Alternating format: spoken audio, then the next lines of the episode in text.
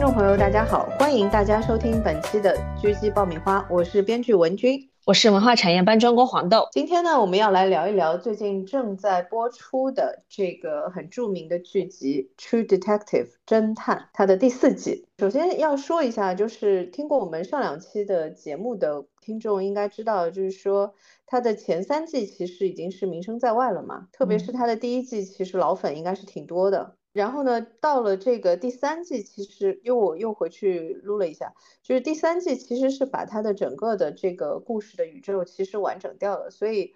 无论就是说第四季是个什么样的开始，我当时的判断都是说它应该是一个就是另起一行这样的一个故事。然后查了资料呢，发现确实他连 showrunner 其实都换掉了，就是他的编剧和导演都已经不是前三季的这一位了，就是已经换成了一位女性的编剧加导演这样子。然后他是南美的，他之前其实拍的很多的剧啊什么的，其实都不是在美国国内播出。的东西，他很多都是在南美那边做的项目。然后从这个角度来说，我觉得就 HBO 还是挺能用新人的那种感觉。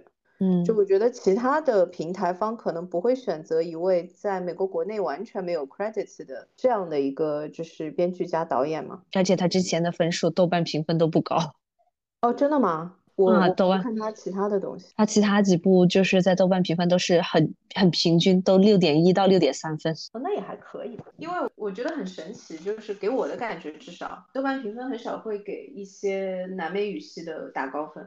嗯，唯一的高分就是全部平台可能都是这样，就唯一的高分可能就是那一部 The Platform 平台，嗯，那个电影。然后还有就是看不见的客人，但看不见的客人是西班牙的。呃，就不是南美的是吗？就虽然是西班牙语，但是不是南美。OK。嗯。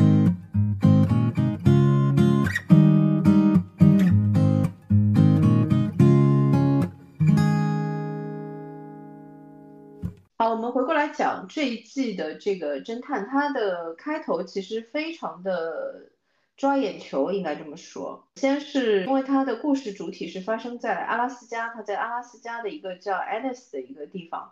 发生的。那么，首先要说一下，Annis 这个地方是虚构的，虽然它整个的场景依然是就实际存在的这个阿拉斯加的这个状态，但是 Annis 这个地方是虚构的。它在整个故事开始之前呢，这个我其实之前一直想聊的这个点，就是我觉得这是一位非常喜欢藏彩蛋的创作者，就是他在开头的这个点上面写了一句。就类似于引言这样子，他说，For we do not know what what beats the night dreams when its hours grow too long for even God to be awake。嗯， 他说，当就你看到了吗？就是第一季第一集的开头的部分出现了这样一句 quote。我那个时候其实没细看，但是你你现在再说一遍的时候，我看完第三集之后，我就会对这句话很有感触，因为他们很喜欢讲。他们就是一个在一个长夜嘛，嗯，他们就是在一个长夜的里面。这句话的意思是说，当夜晚长到连神都睡着了的那个长度的时候，我们不知道黑夜会梦见什么样的怪兽。他说，What beasts？The night dreams，我特别喜欢这个写法，就是 The night dreams，他没有用其他的，他用了一个特别符合就是夜晚的这种感觉的动词。那么这个点为什么要特殊提一下？因为我真的去查了。首先呢，他写的这个 quote 是谁说的这句话？他写的是 Hildrich Costain。Hildrich Costain 呢不是一个真实存在的人。他是一个角色，这个角色呢是有一本书叫 The Re，就是名誉修复者 The Repairer of Reputations。然后这本小说是在哪个集子里面呢？就是在 Yellow King，又来了，The King in Yellow，哈，又来了哈哈，宇宙啊。是不是侦探宇宙？因为 Yellow King 的那个看过第一季或者是听过我们节目的都知道嘛，是 Chambers 在就是一八九五年也是出的一个就是短篇小说集，其实，然后这个短篇小说集呢是用其中的一篇叫 The King in Yellow 做的这个整个集子的名字。然后呢，等于是说他在整个这个一集的或者说第四季的这个最开始引用的这句话，其实呢不是这个人说的，是编剧为这个角色写的。这个角色的出现呢，就是在这个《The King in Yellow》这个小说集里面出现的另一个角色。嗯。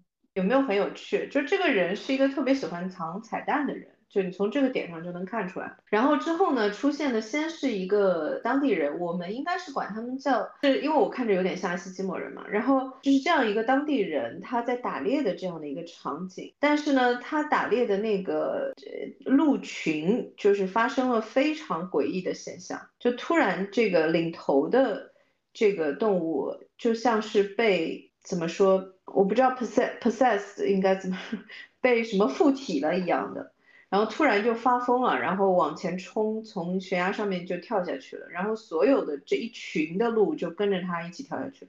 嗯，就这样一个其实还蛮诡异的一个一个开场。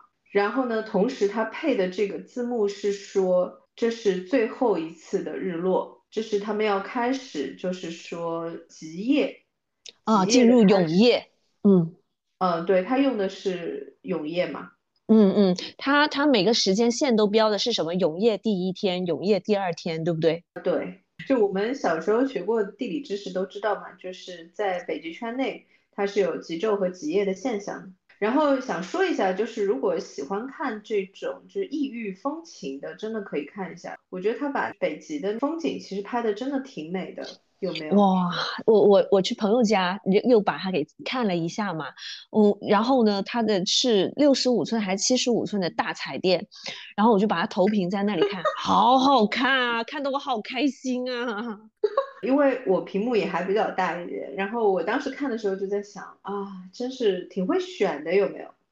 就是特别会选这种，因为我觉得这种就是说你平时不太会看到的这种带有异域风情感的这种风景，特别是它很美的这个前提之下，其实你去写一些介于现实和非现实之间的有点灵异感的这种故事，就会很合适，有没有？讲这故事已经够灵异了，真的。好，我们现在来说说看它有多灵异。它的开场呢，两个侦探都没有出现。开场是一个实验室，这个实验室呢是由一群就是科学家打扮的这样的人，就看着其实还蛮书呆子的那种感觉，还蛮 nerdy 的这种感觉的一群这个科学家。然后呢，在各种各各自干各自的事情，有的人在运动啊，有的人在做研究啊，有的人在看电视，然后也有一个在。好像是在做直播，对不对？他是在对拍视频，然后就教做三明治什么的，对吧？嗯。然后呢，看电视的那一个呢，电视上在放的是一部美国的，应该是九十年代的一部电影。这个人叫 Ben Falcon。Ben Falcon 呢，现在是个胖乎乎的这个中年男性，中老年男性了已经是。那个时候还很瘦的，他在那个电影里面你应该都看不出来，竟然就是能有那么瘦。反正那首歌就是在看电视的那个人呢，就是在看电视的人呢，他在看一部电影，然后这个电影呢正好放到一段所有的人都在唱 Beatles 的一首歌，嗯，这首歌呢叫 Twist and Shout，这个电影叫《春天不是读书天》，Ferris Bueller's Day Off，就是他逃课的一天嘛，嗯嗯，对，哦，春天不是读书天啊，中文翻的真好呀。就是它当中有一段非常主要的，就是让人印象深刻的一个场景，就是所有的人跟着他一起在唱 Beatles 的这首歌。对，然后呢，电视上刚好在放这一段，在这个时候呢，那个在直播的人刚好是做完了他的三明治，然后他非常得意的指着那个三明治对着镜头在说“哒哒”，然后就在这个时候呢，他背后的有一个他的同事就出现了非常诡异的这种整个人在颤抖的这种情况。然后他就转身去问他说：“你没事吧？”这个人的颤抖结束了之后呢，说了一句更诡异的台词，他说：“She's awake。”她醒了，而且是女字边旁的那个她，她醒了。嗯，这句台词在之后的一些关键节点还会反复的出现啊。那暂暂时先说到这里。再下一个镜头呢，就是我们其中的一位这个侦探，那现在已经不是侦探了，现在是在做 state trooper。state trooper 我也不知道应该叫什么，周周警，州警。警。然后呢，是有人打电话，就是说有有人被打了，而且倒在地上。然后他去的时候呢，就发现那个被打的那个人确实是倒在地上，但是看起来也没有那么就是严重被打的。然后就有一个女的就在跟他解释说，我们打他是自卫嘛。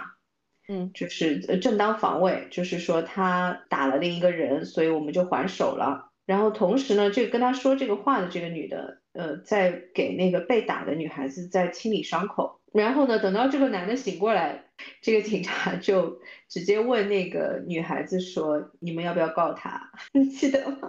嗯，是这个男的说你要不要告他们？他是说你们要不要告他？然后说要，然后就还蛮好笑的，就是你能看得出来他这个就是这个警官他自己的一个立场，其实就还挺明确的。他觉得是这个男的的问题嘛？嗯，他挺护着女孩子的。呃，对，就是他比较保护女性，应该这么说。嗯，也同时展现了就是身手不凡。哦，对，那个男的很大只，嗯。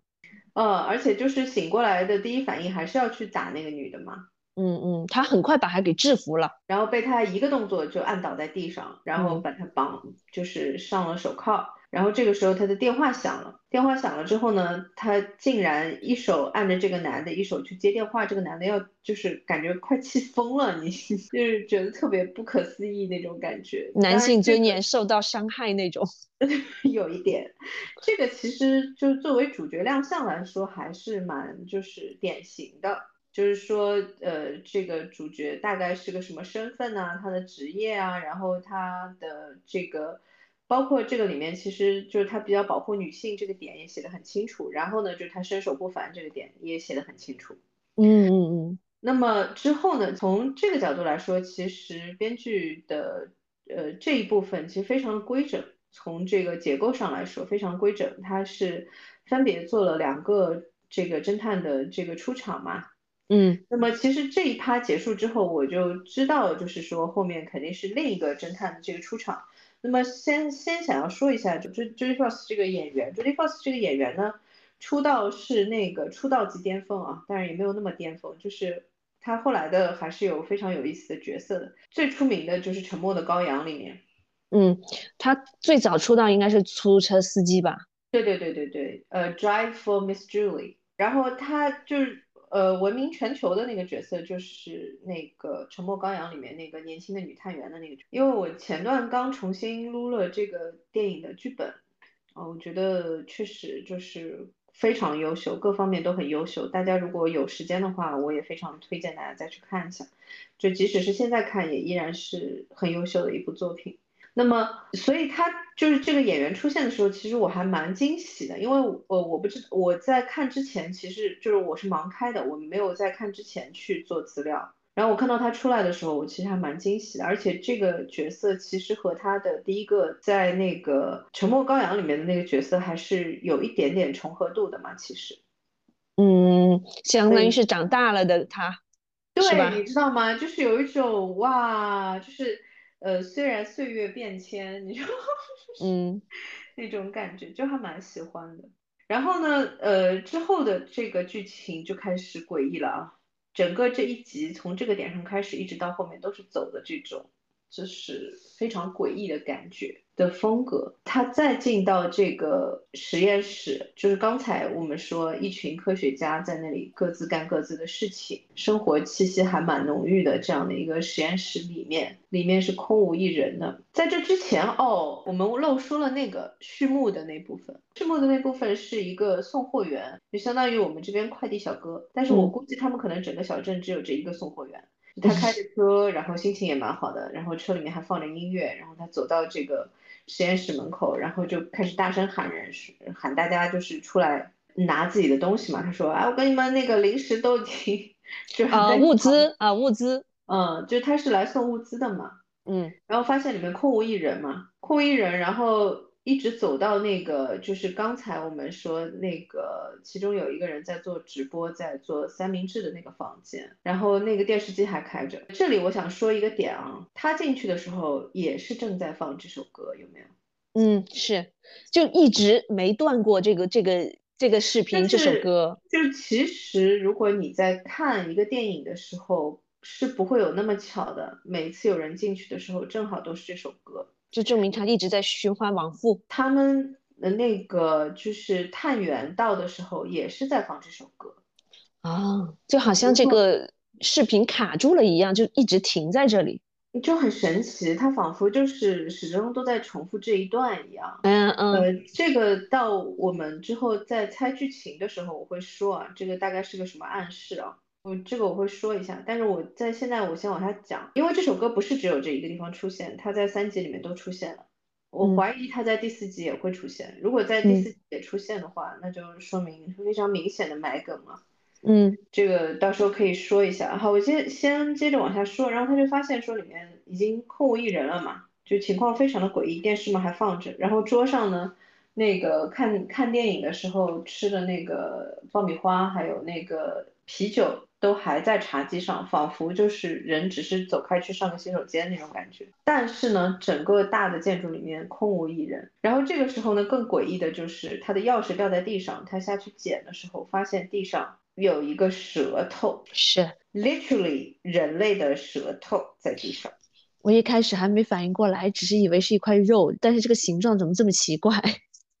啊，真的吗？嗯，蛮明显的是个舌头嘛。然后就是序幕基本上就到这里结束了。然后就是我们刚才说的，就是说那个两个那个侦探的那个亮相嘛。Judy First 这边的这个侦探，哎，名字叫啥来着？Dever，Dever 这个侦探呢，他的亮相。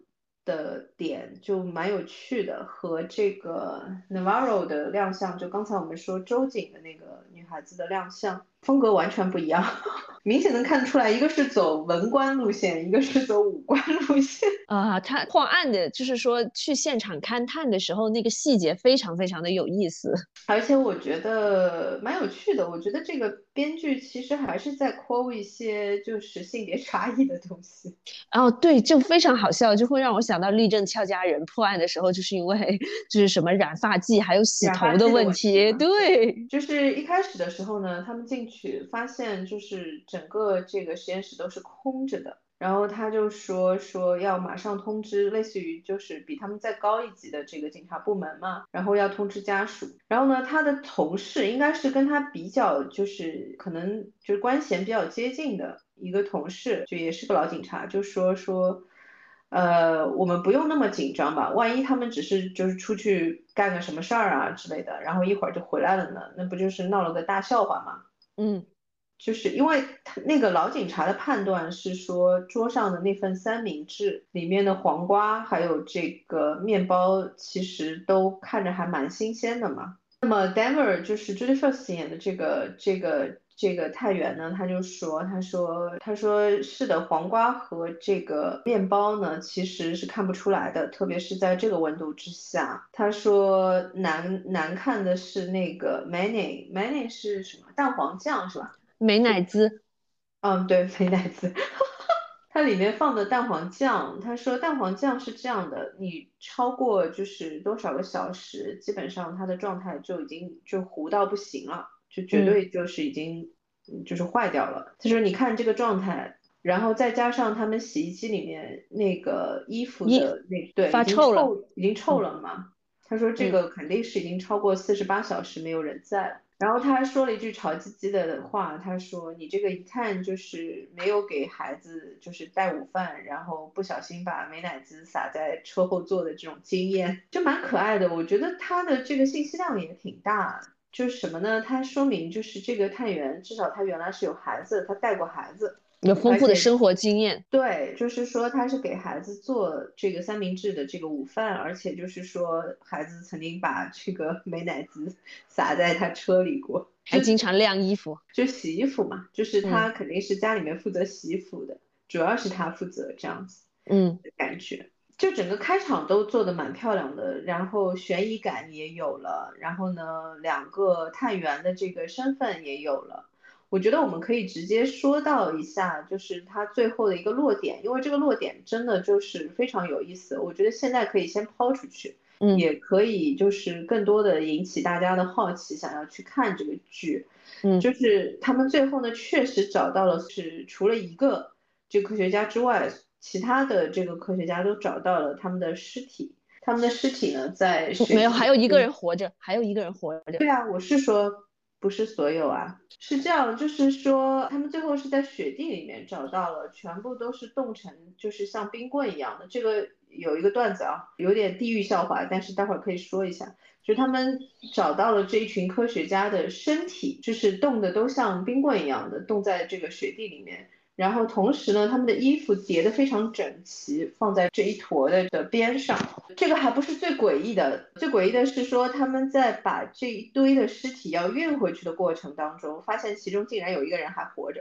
嗯，那那个场景很可怕，我说不清楚，我就觉得有一点好笑。这真的很诡异啊！就突然间有一个人在那，突然间有一具尸体在那里尖叫，把我给吓的。对，这个已经是第二集了哦。我嗯们说一下，第一集的结尾就是他们发现了这一堆的尸体嘛。这个里面的点是这样子的，在这个两个侦探的这个线之外呢，有一个在当地生活的也是白人女性，其实已经是老奶奶了。然后她在处理一个狼的尸体的时候，这个狼的尸体突然像活了一样动了一下。然后呢，她看到了一个就是其实是已经去世的人在跟自己就是呃站在一个距离自己还不算特别远的一个距离，在看着自己。然后之后的尸体的发现呢，就是因为他跟着这个所谓的人去到了雪地的中央，所以才能发现这堆尸体的。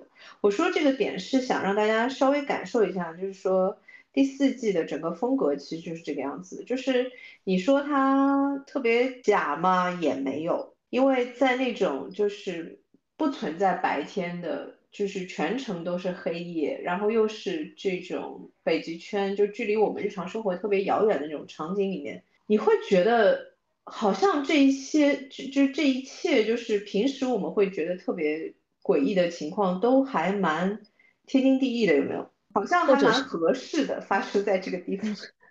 啊、我我不知道，我我是可能是或者说你看完侦探一之后，你再去看呃侦探四的话，就会接受度挺高的。哎，你会觉得跟一有点像吗？就是还就是说你你知道它会有大量的信息是需要你去破解的，然后呢，它有很多就是说它可能也依然会有一些宗教神灵方面就是身心灵的东西。那那你提前其实看完一之后你会有准备，而且我会觉得说它又有一种因为是女性的内容比较多，然后就是说这个小镇的风貌会做的非常详细，我又会觉得说有点像又有种想起当年看《东城梦魇》的感觉，所以就接受度很良好。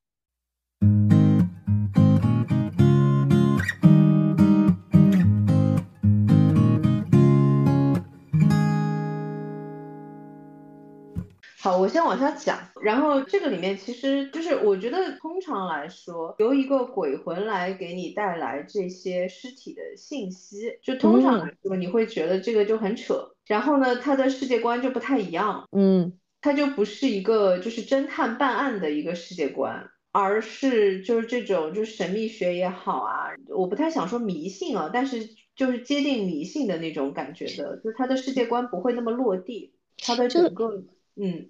就这么说吧，风格从现实主义题材突然间变变成灵异题材，是这个意思吧？对，而且就是说，给我的感觉，因为其实呢，第一季的时候那种就是惊悚感也是蛮强的嘛，嗯它的美术风格啊，包括就是它背后的整个大故事的那个设计，就是那种惊悚感是很强的，而且是就是非常非常抓人的，你一路都觉得很紧张。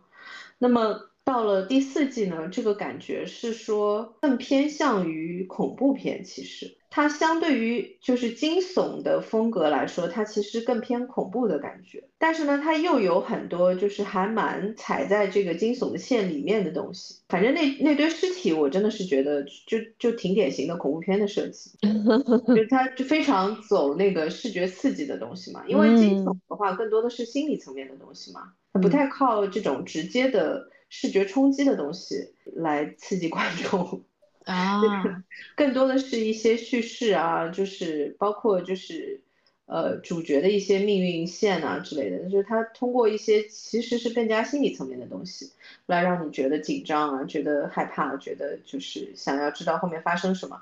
那么恐怖呢，它一般就更直接了，就是你会看到很多的这种场面性的东西。那很神奇的是说第四季给我的感觉呢，其实两者都有。嗯，它这个里面其实，在那个。第二集的时候出的这个 callback 会更多一些，第一季其实会更多一些。大家最喜欢的那个 callback 应该就是 Travis Cole，因为第一季的时候的男主是叫 Rust Cole 嘛，然后就是带着那个我刚才说的那个老奶奶去找尸体的那一位鬼魂的名字是叫 Travis Cole，那个是 Rust Cole 的父亲啊。然后你记得吗？就是在第一季的时候，他其呃不是呃对，第第一季的时候，他其实有跟那个谁说过，他小时候在这个阿拉斯加。阿拉斯加，对，是不是连上了？精彩精彩。对，就是呃，然后呢，他又有很多这种就是不是这么明着 callback 的点。第一集里面呢，有一个我觉得可能大部分人都错过了的，就是他那瓶啤酒。但是那瓶啤酒我立刻就反应过来了，哎。真的吗？啊，我好喜欢这个点，我觉得这个点就是非常的内敛，有没有？就一点都不不张扬，但是就 callback 的很舒服。因为这个啤酒呢，其实有一点点不太一样的地方。它首先就是第一季的时候，Rust 在整个审讯过程当中就是一直在喝的那个啤酒，这个是他最喜欢的一个牌子。嗯，这个牌子呢叫 Lone Star，嗯，孤星。然后呢，在第一季的这个侦探 播出之后呢，这个牌子的啤酒就在就特别是英国市场，不知道为什么就卖的特别的好，就很多人都是看完这个第一季的 这个侦探之后就觉得不行，这个啤酒我得喝一下，好神奇啊！对，很神奇。所以他在第四季的第一集里面，就是其实是给了镜头的，这个确实要承认，就你会注意到这个，我还是很惊喜的。就一般不会有观众那么无聊，像我一样。它主要是这个品牌，我记得就是这个名字很好听哦，Long Star 是吧？是蛮好听的。然后就是那群科学家就是失踪的那个场景里面嘛，他在第一组镜头里面就是有一个人在喝这个啤酒，然后第二组镜头是那个侦探去现场勘察的时候，就是特地这个镜头给了一下，就是茶几上面有什么。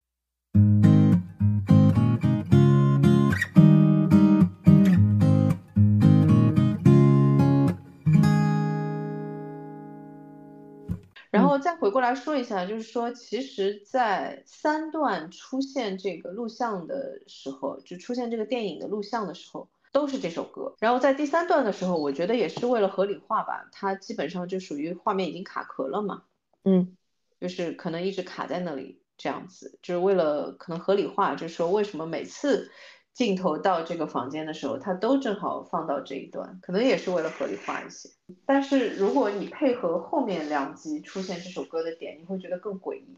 Anyway，这个我先按下不表。我们先说，就是第一集还有什么好看的点？我觉得第一集的信息量真的还是蛮大的，有没有？嗯，记了好多笔记。太太大了，记了好多笔记。我刚才说了这个 Long Star 这个点，就是这个是属于比较不太一样的地方。从另外一个角度来说，就是他们在就是分析说这个地方都有哪些科学家的时候，其实把所有科学家的名字都报了一遍嘛。嗯，还有他们负责的领域。对，就是他们的专业方向是什么？就很多都是我看很多都是地质，就是 Geography，还有什么还有。Geophysics 就是地理物理，然后 Geobiology 就是地理生物，就都是这种方向。那么是这样的，我做了一件很无聊的事情。其实他后来有说，就是后来其实是有这个台词，但是我当时做了一件很无聊的事情，我把他们所有人的名字都记下来。嗯，呃，我想算算到底有 多少个人，因为他在第一集的时候其实没有明确讲说是多少个人这样子，就没有没有去去强调这个信息。然后我想知道一下有多少个人，然后我想看看就是尸体的这个整个这坨冰化开之后少了谁嘛，所以我就很无聊的把他们名字都记下来了。这个有点，而且连他们的就是专业方向也 有点无聊。然后呢？然后还发现了一个新的彩蛋，我待会儿跟你讲。嗯，很很有意思的。这个片子里面充满了彩蛋，这点是我非常喜欢它的地方。好，我们继续往下讲。它这个里面还有一个什么样的就比较隐晦的一个线索，就是 Anis 这个地名。嗯，就我们刚才开麦之前，其实我在说，先是 Salao 这个这个实验室的名字，这个是叫 Research Station，就实验站，呃，或者说叫研究站的这个名字是叫 Slow Arctic Research Station，它的完整名字是这个。Slow 呢，一听就很奇怪，有没有？嗯。是一个就是很神奇的，你觉得它不是英语里面的这个单词的这样的一个名字，所以我就去查了，然后发现呢，它是在另外一本小说里有过这样的一个小岛的名字，叫 Salao。嗯，然后呢，这本小说是叫 An Antarctic Mystery，就是应该是叫叫南极秘闻吧，类似于这种。这个呢是续写的这个爱伦坡的一本小说，叫《The Narrative of Arthur Gordon Pine of Nantucket》，是这样的，在前不久播出的美剧《首府的倒塌》里面，《The Fall of the House of Usher》，因为他那个是基本上把爱伦坡的那些著名的小说全部都集中在一起了嘛。他其中有一个角色就是那个管家的那个角色，管家兼律师的那个角色。就是从这个 Alan Poe 的这一本小说里面来的，《The Narrative of Arthur Golden Pine》就是他的名字。你不知道我在说什么？是。Anyway，就是这个在中国不算特别出名。就 Alan Poe Poe 的整个的这个就是作品集子里面，其实这一本在中国不算特别出名，但是在美国还是蛮有名的。然后呢，Salao 这个名字呢是出自于一本这个小说的续写的小说。就是《南极秘闻》这本小说里面的一座小岛的名字。这座小岛呢，一直是就是传说中发生了很多事件，是白人想要去占领它，但是都没有成功，每次都被这个岛上的原住民就是就打下来这样的一个情况，是这样的一个小岛叫 Salao。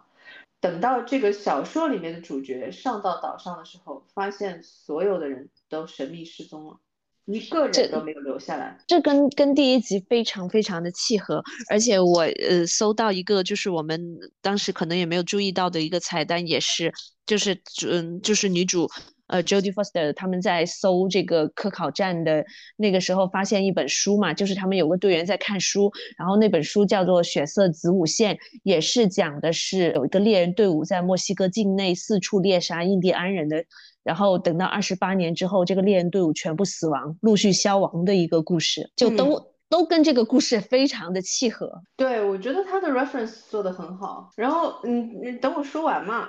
然后这是 Alice 这个名字，Alice 这个名字，因为 Alice 这个名字呢是来自爱尔兰语，它在爱尔兰语里面的意思是 from the island，来自岛上。有意思吗？就是这个 reference 又 call back 去了 Salao 这个名字，其实啊，还有他们有个队员，就是那个他们有个队员，好像是不是也是爱尔兰人？对，就是应该就是那个其中一个。等一下，让我看。哎，我的妈呀，这个笔记长的，我待会找出来吧，找出来再说。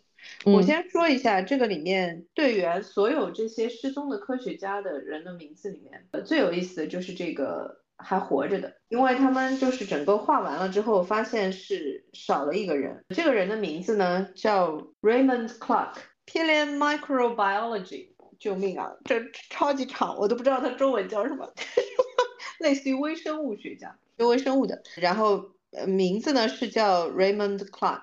为什么要提这个名字呢？因为 Raymond Clark 是蛮有名的一个罪犯啊，是一一年的时候出的一个事儿。这个人在耶鲁大学的实验室做研究的，应该就是耶鲁毕业的。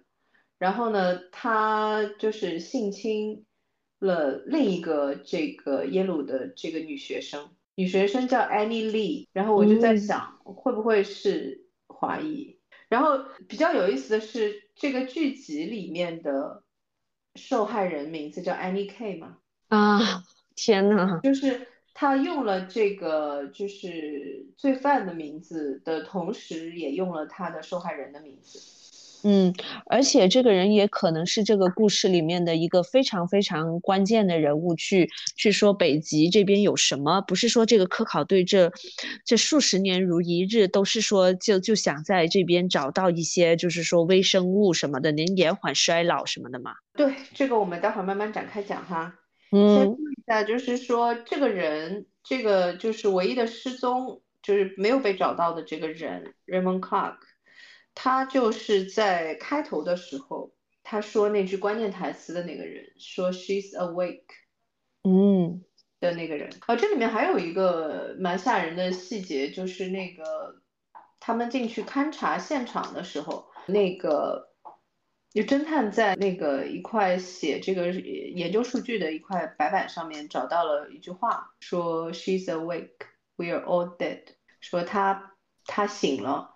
呃，我们都，我们都要死，这样一句话，像一个预言。哎，就是整个的这个氛围感拉满了，有没有？这个其实我在开麦前在跟黄豆老师说，这个剧集要么就是很好看，要么就是很烂。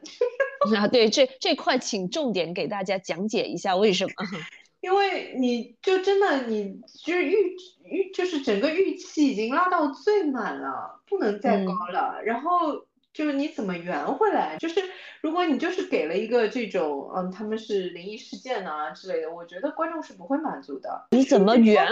这是 True Detective，这不是就是说什么，我不知道，就是这不是什么什么吸血鬼啊之类的，这是 True Detective。然后呢，他们依然是要破案的，对不对？这个案子如果真的是什么超自然力给这群科学家给干掉的，那还有什么意思啊？我就是想看你怎么圆回来。你在这一切的这个氛围感里面，依然踩在就是 true detective 这个点上面，依然踩在侦探这件事上面对不对？那你就给我破个案看看嘛。那我我的预期就是这个样子嘛。所以这个剧集就是非常。不好说，我是真的觉得说，可能就是最担心的地方，就是说他调子起得太高了，然后接下来啊，他怎么样，能不能把这些所有东西串联起来，给一个我们就是预想或者是超出我们预期的东西，对吧？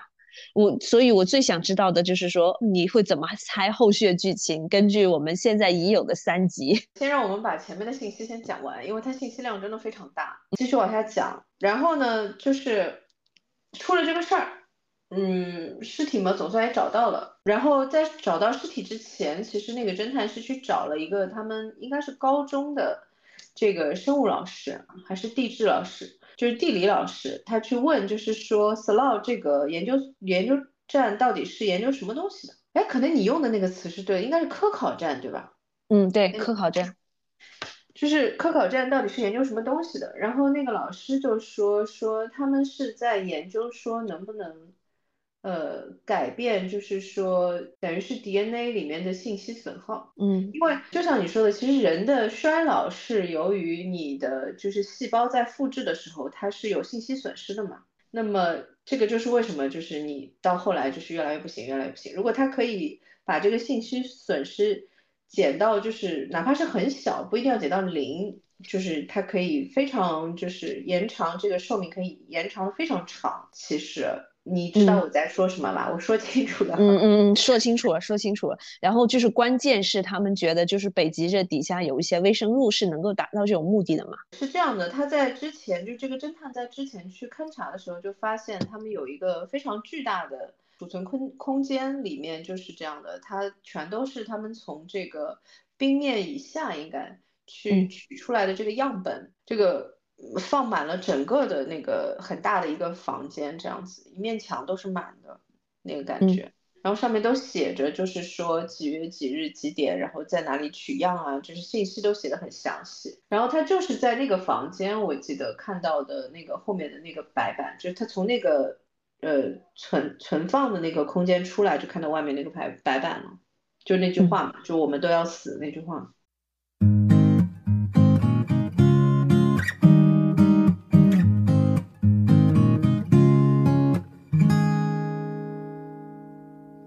阿西基摩人嘛，嗯，整个设计都反正诡异感肯定是拉满了，搞得人非常就是期待他到底要怎么圆回来，你知道吗？嗯。然后呢，他在这个之外，就是呃，我还想说一下呢，是这样，就是第一集帮忙发现那个尸体的叫 Rose Rose 那个呃老奶奶，她的演员其实就是那个 Killing Eve 里面那个那个应该叫什么女长官还是什么，就女领导啊，我根本认不出来。哦，我第一眼就我我看到她就哇，因为我我太喜欢那个角色了。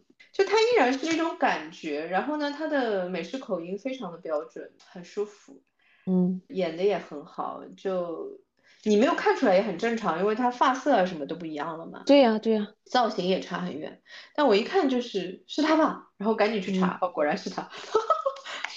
然后没想到，呃，就是卡斯上面也是非常让人惊喜的，整个配置非常。高起的这么高呢，其实我也还是有点担心，说实话，就是不知道后面会不会就是楼塌了，就很害怕。应该大概率不会塌，所以我们待会儿聊一聊他准备怎么圆回来。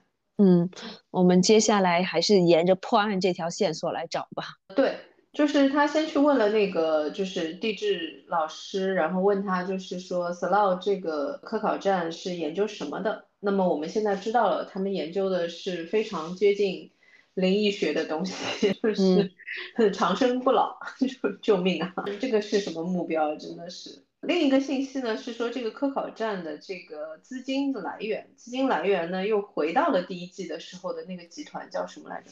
就是在美国各地开小学的那个叫啊 T 打头的。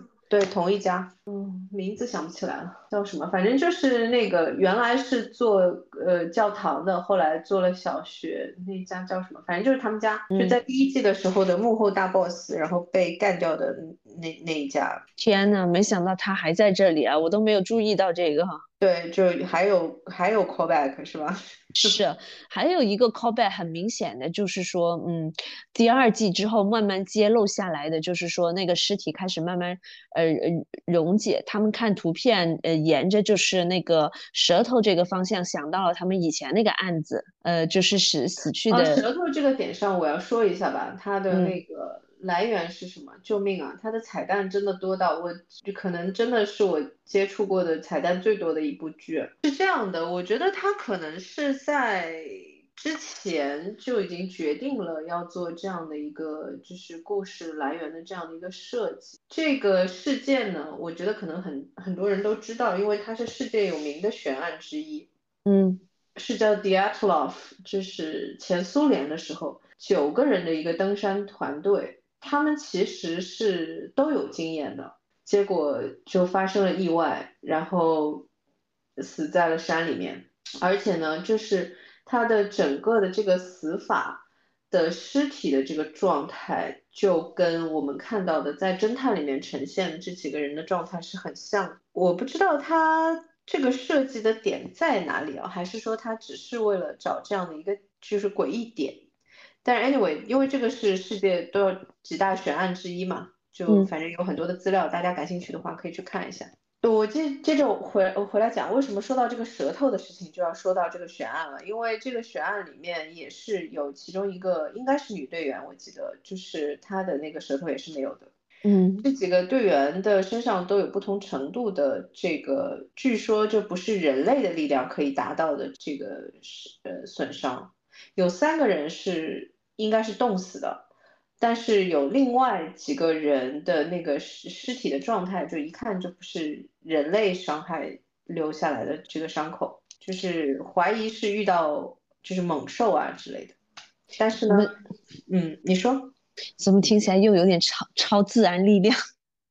呃，是的，当时什么说法都有，因为那个是五十年代嘛，五九年的时候，五六十年代的时候嘛，那个时候的科技还没有现在这么发达嘛，嗯，而且呢，就是有很多阴谋论的说法，也有说就是说其实是离他们非常近的一个什么发射站还是什么，反正军方的一个基地在研究一种新型武器，然后他们是其中的一个受害受害方，然后也有说是外星人。然后 也有说，就是各种说法都有。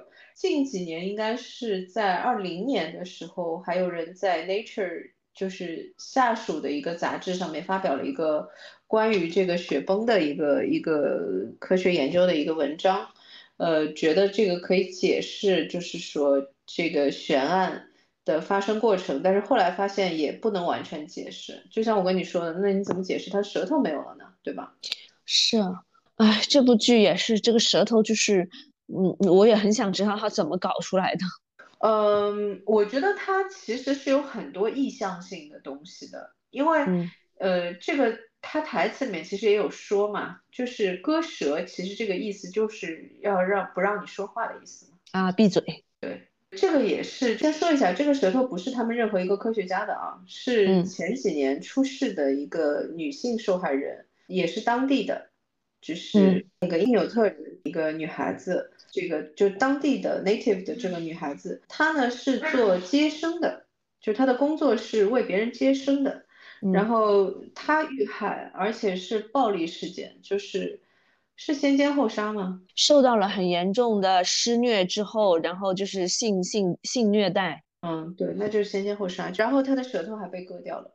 然后当时这个周警是还是警察的身份，她当时还不是周警。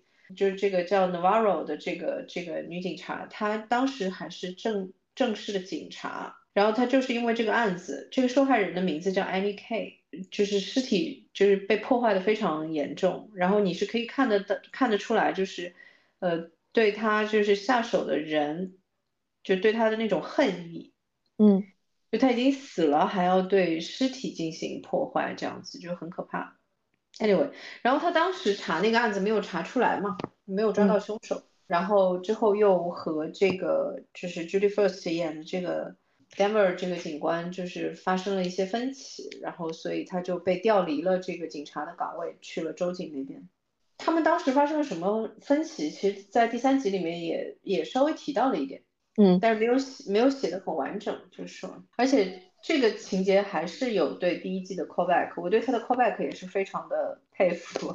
你是说那个图案吗？不是，我是说他们去查那个案子，就是他的论述那个案，他们去查案的时候发生了什么，和实际拍出来的镜头是不一样的。在第一季里面也使用了同样的拍摄手法，是记得吧？然后好，我现在要说那个地狱笑话了，大家如果不喜欢地狱笑话的，这这段可以忽略，就是。因为在英语里面，尸体又叫 corpse，为什么？然后呢，corpse 呀，就是一个单词呀，尸体的名字叫 corpse，然后那个冰棍叫 popsicle，然后他就管那那一坨叫 corpsicle，corpse 就是尸体留了前半段，然后后面接的是冰棍的后半段，它叫 corpsicle。嗯，我当时看到那个翻译就说，哎，把它叫做冰棍还挺。挺具体的，对，就是如果你听得懂英文的话，你会觉得哇，这是什么？这是什么地狱笑话啊！我我笑了，我的工作又没有了那种感觉。但是就是怎么说呢，就还是觉得有点好笑。当他这么说的时候，其实嗯，就是一些冷笑话，因为确真的是冷笑话了。这个真的是冷到不能再冷的笑话了，就是 literally 温度也很低的那种笑话。嗯。哦，我找到了那个名字，叫 tatto 就是第一季的时候幕后黑手的那个那个大的集团公司就叫 tatto 嘛。哦，他们当时的那个州长对吧？州长就是姓这个 tatto 的这个姓。嗯。然后他们这次整个 Salou 的这个这个科考站的 funding，就是他们的钱就是 tatto United 这家公司叫 tatto United。嗯。给他们的钱，嗯。这 callback 真的好多啊，嗯，好，那我们今天就先聊到这里，我们下期节目再见，拜拜，拜拜。